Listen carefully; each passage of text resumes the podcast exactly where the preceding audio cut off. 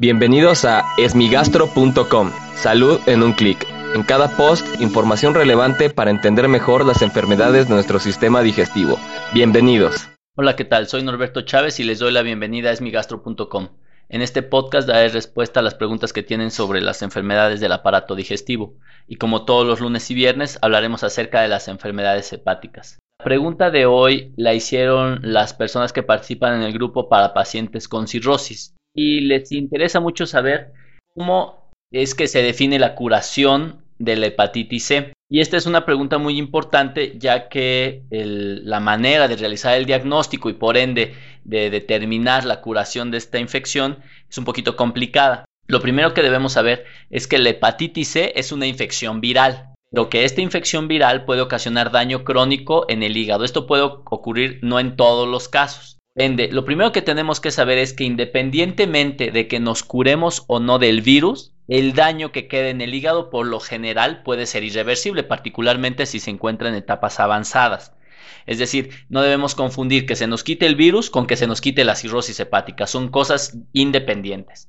Si el paciente tiene una infección por el virus de hepatitis C, pero en etapas tempranas, es probable que la fibrosis, no la cirrosis, la fibrosis pueda reducirse paulatinamente a lo largo del tiempo y revertirse. Por ende, no debemos confundir curación de la cirrosis con curación de la infección por el virus de hepatitis C.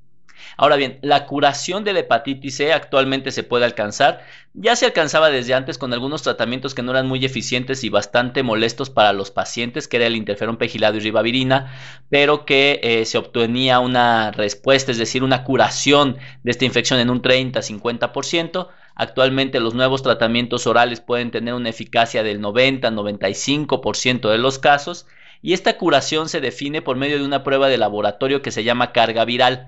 Esto significa cuántos virus están circulando en la sangre. El valor es muy variable, hay personas que pueden arrancar con mil, con un millón, con 15 millones. Esta es la capacidad que tiene el virus de reproducirse dentro de nuestro organismo. Actualmente con los nuevos tratamientos se recomienda realizar una carga viral al final del tratamiento. Esto indica que el tratamiento funcionó, pero no es curación.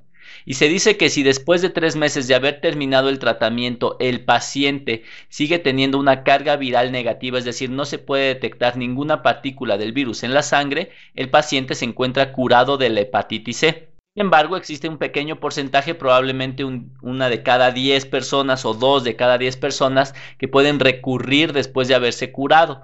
Es por eso que algunas ocasiones se recomienda, al menos durante los primeros años después de haber terminado el tratamiento, realizarse pruebas de sangre de manera anual, es decir, realizar una carga viral de manera anual para saber si continúa negativo esta carga viral y por ende no hay virus.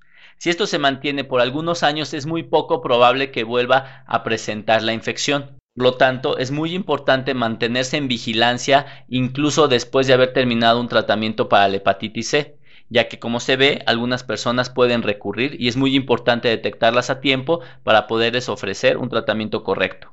Les agradezco a todas las personas que comentaron sobre este tema y si tienen alguna duda, los invito a que escuchen los episodios previos. Y si aún tienen algo que no les haya quedado claro, en el sitio web esmigastro.com encuentras el formulario a través del cual puedes enviarnos tu pregunta.